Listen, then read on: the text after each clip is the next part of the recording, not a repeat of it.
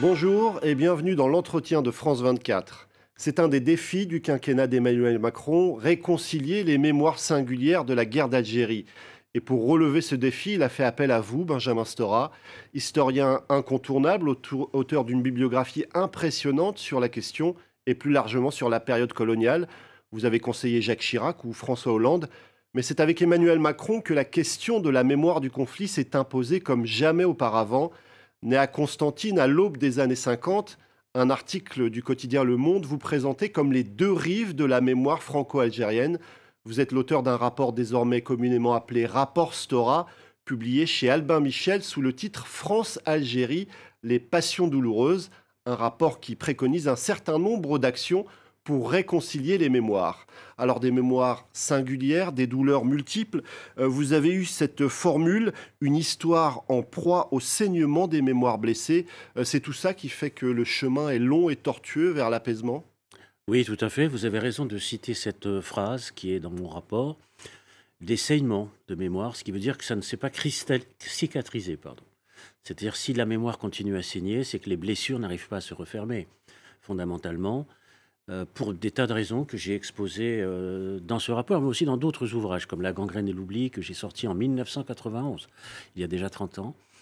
Euh, les raisons, elles sont multiples. D'abord parce que la présence coloniale française en Algérie a duré 132 ans, c'est colossal. Il n'y a pas d'équivalent avec une colonie de peuplement considérable, bien évidemment. Il n'y a pas d'équivalent dans toute l'histoire de l'empire colonial, et puis la guerre elle-même, la séparation a, duré près de huit ans. Une guerre cruelle, une guerre sanglante, très compliquée, ce qui fait que différents groupes porteurs de cette mémoire, à quelque bord qu'ils appartiennent, c'est-à-dire les soldats, un million et demi de jeunes Français sont partis en Algérie.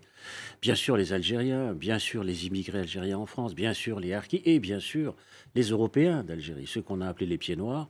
Eh bien tous ces groupes porteurs de cette mémoire douloureuse, euh, dans le fond, avaient le sentiment et ont le sentiment toujours d'être incompris, pas écoutés, euh, avec peu d'initiatives qui l'ont été, ou peu d'écoute et peu d'attention qui leur ont été portées, ce qui fait que 60 ans après, ben, on est toujours dans une situation très difficile. Alors, on va parler brièvement de, la date du, 19 mars 1962. Alors, vous, avez expliqué euh, dans, une interview que, j'ai vue sur, sur Internet qu'on avait tendance à résumer la guerre d'Algérie euh, sur quelques dates de la fin du conflit euh, de l'année 62 notamment. Il y a cette date du 18-19 euh, mars. 19 mars, euh, c'est la mise en œuvre du cessez-le-feu, mais c'est une date qui est contestée par un certain nombre de, personnes, notamment des rapatriés d'Algérie. Alors cette date, est-ce qu'elle mérite d'être commémorée? Bah oui, parce que c'est pour le 19 mars 62, c'est très important pour les appeler. C'est-à-dire pour, les hommes du contingent qui étaient en Algérie. Il y avait 400 000 hommes en Algérie. et pour eux, c'était la quille, c'était la fin, la fin de la guerre donc la possibilité de revenir en métropole. Donc c'est très important pour les appelés du contingent. Mais vous avez raison de le signaler, que ce soit du côté français ou du côté algérien, c'est une date qui a été contestée.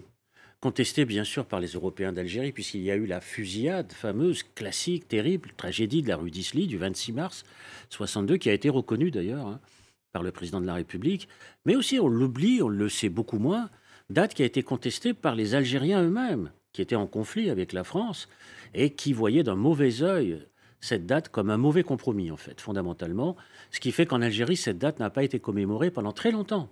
C'est seulement depuis quelques années maintenant qu'on parle du jour de la victoire, que la possibilité d'une commémoration. Mais d'un côté comme de l'autre, on avait le sentiment qu'il s'agissait d'une espèce de trêve fragile, précaire, temporaire, et qu'elle ne signifiait pas véritablement la guerre, la fin de la guerre d'Algérie. C'est pour ça que mis à part l'action très forte des appelés du contingent à travers leurs associations, c'est pour cela que donc cette euh, date a toujours été véritablement problématique. D'autant plus que ce qui avait été évoqué dans ces accords n'a pas forcément été mis en œuvre. Il y a une autre date, celle du 5 juillet, qui euh, est une date de bonheur, de joie pour les Algériens, mais en même temps une tragédie pour beaucoup d'Européens et essentiellement des Français. Oui, alors on peut multiplier comme ça les dates de fin de guerre parce qu'il faut signaler quand même que la fin de la guerre d'Algérie a été particulièrement tragique et cruelle. C'est pour ça aussi qu'il y a autant de dates. récemment, on a parlé par exemple de Sharon, le 8 février, bien sûr. L'assassinat, par exemple, de Mouloud Ferraoun, un grand écrivain algérien et ses compagnons qui ont été assassinés le 15 mars 1962 par l'OS, mais bien sûr le 19 mars et le 5 juillet. Le 5 juillet ou le 3 juillet Parce que la France reconnaît officiellement l'indépendance de l'Algérie le, 3 juillet 1962. Mais pour les Algériens, la date du 5 juillet est beaucoup plus importante puisque c'est la date d'arrivée de la France en Algérie du 5 juillet 1830. Mais vous avez raison de, le souligner, cette date, elle a euh, plusieurs aspects, à la fois d'enthousiasme, de joie, euh, venant d'Algérie, de toutes les villes d'Algérie. Euh, c'est-à-dire la possibilité du passage à l'indépendance politique, c'est très important. Et puis à Oran, ou dans la région d'Oran, une tragédie. Les enlèvements d'Européens, plusieurs centaines d'Européens ont été enlevés, assassinés. Donc ça reste bien sûr pour les euh, rapatriés d'Algérie une date très très difficile, d'ailleurs qui a été évoquée là aussi dans le, un discours récent euh, du président de la République. Alors, suivant les, recommandations de votre rapport, euh, Emmanuel Macron a, fait un certain nombre de gestes forts, comme la reconnaissance de l'implication de l'armée dans la mort du militant communiste pro-indépendance Maurice Audin, ou encore l'assassinat de l'avocat Ali Boumengel. sur le chemin de la réconciliation, il n'est pas question d'excuses, parce que ça a été quelque chose dont on a beaucoup parlé au moment de la parution de votre rapport. Vous savez, quand j'ai fait ce rapport, et c'est mentionné à l'intérieur, j'ai évoqué la question des excuses. J'ai dit des excuses, pourquoi pas C'est écrit noir sur blanc. Mais devant un tel incendie mémoriel depuis 60 ans, est-ce qu'un seul discours suffira à apaiser cet incendie gigantesque des mémoires? C'est ça mon problème. Or, j'ai choisi de faire ce qu'on a appelé la politique des petits pas, c'est-à-dire de la multiplication des gestes symboliques, et donc de dessiner une sorte d'arc-en-ciel mémoriel symbolique euh, qui, au fur et à mesure, permettrait à différents groupes porteurs de la mémoire de pouvoir s'identifier et essayer de réparer les choses. Vous avez dit, bien sûr, Maurice Audin, Ali Boumengel, bien entendu, c'est très important. Le 17 octobre 1961, pour la première fois, un président de la République est venu se recueillir à la mémoire de travailleurs algériens assassinés. Ça ne s'était jamais fait. Sharon, bien entendu, ça c'est très important. L'ouverture des archives, qui a été, euh, disons, euh, une ouverture avec 15 ans d'avance par rapport à ce qui était prévu. Mais il y a d'autres choses qui ont été faites. Par exemple, euh, il y a eu tout un, énorme colloque qui s'est tenu à la Bibliothèque nationale de France et à l'Institut du monde arabe, où près d'une trentaine d'universitaires ont évoqué la figure de personnalités qui étaient anticolonialistes. Donc c'est des choses qu'on ne perçoit mal, parce qu'on a le, sentiment, surtout dans la jeunesse française, que dans le fond, pendant cette période, euh, il y avait une sorte de bloc, hein, je veux dire homogène, pro-colonial, ce qui n'est pas vrai.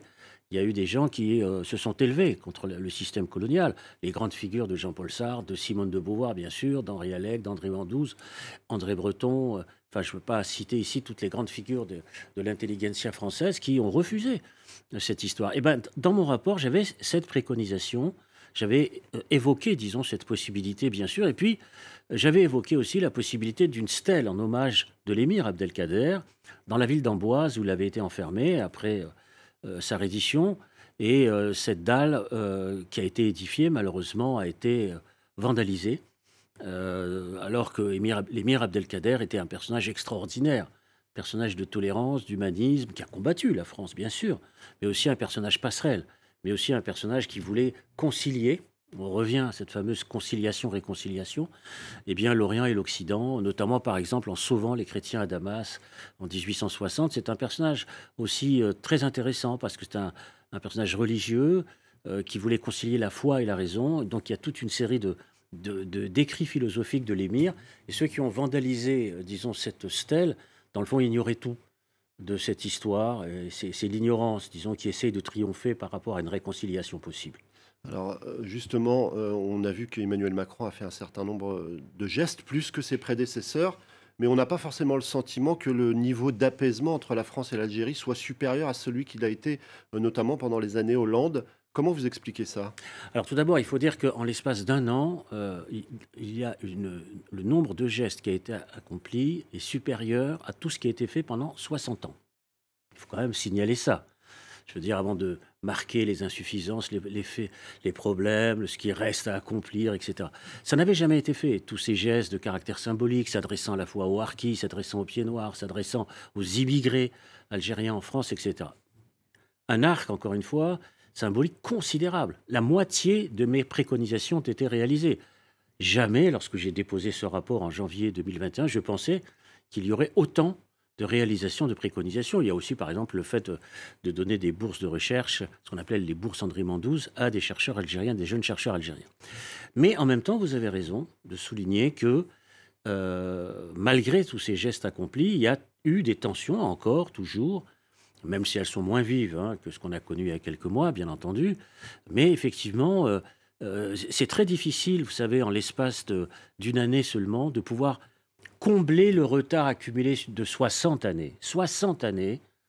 Imaginez que, par exemple, euh, aucun président de la République se réclamant de la gauche n'avait déposé de gerbe à la mémoire et en hommage aux, militants communistes de Charonne. Ça n'avait jamais été fait. des choses ça n'avait jamais été fait. Accompli. mais ça reste, il reste encore beaucoup de choses à accomplir. Par exemple, les essais nucléaires, la réparation des populations civiles qui ont été touchées. Il y a bien sûr l'entretien des cimetières en Algérie. C'est des questions extrêmement intéressantes et importantes pour faire le travail de deuil, etc. etc. Alors, on n'a plus beaucoup de temps. J'avais une dernière question à vous poser. Dans une interview, vous avez expliqué J'étais celui qui écrivait l'histoire, je veux faire l'histoire. Est-ce que vous avez le sentiment d'y être parvenu ou de commencer à y parvenir? Ah, je n'ai pas cette prétention de, faire l'histoire. Il y a toujours ce vieux rêve de, des historiens engagés qui marquent l'histoire. Cette liste, je, m'inscrirai volontiers dans cette, dans cette longue liste d'historiens, de Michelet à Pierre Vidal-Naquet, qui ont joué un rôle très important. Car faire de l'histoire, c'est aussi quelque part faire de la politique. Il ne faut pas se le cacher, bien entendu. L'histoire est une discipline très politique, parce qu'elle ne euh, vise pas simplement à nous enfermer dans le passé, mais à tracer des pistes, disons, de compréhension du présent et de l'avenir.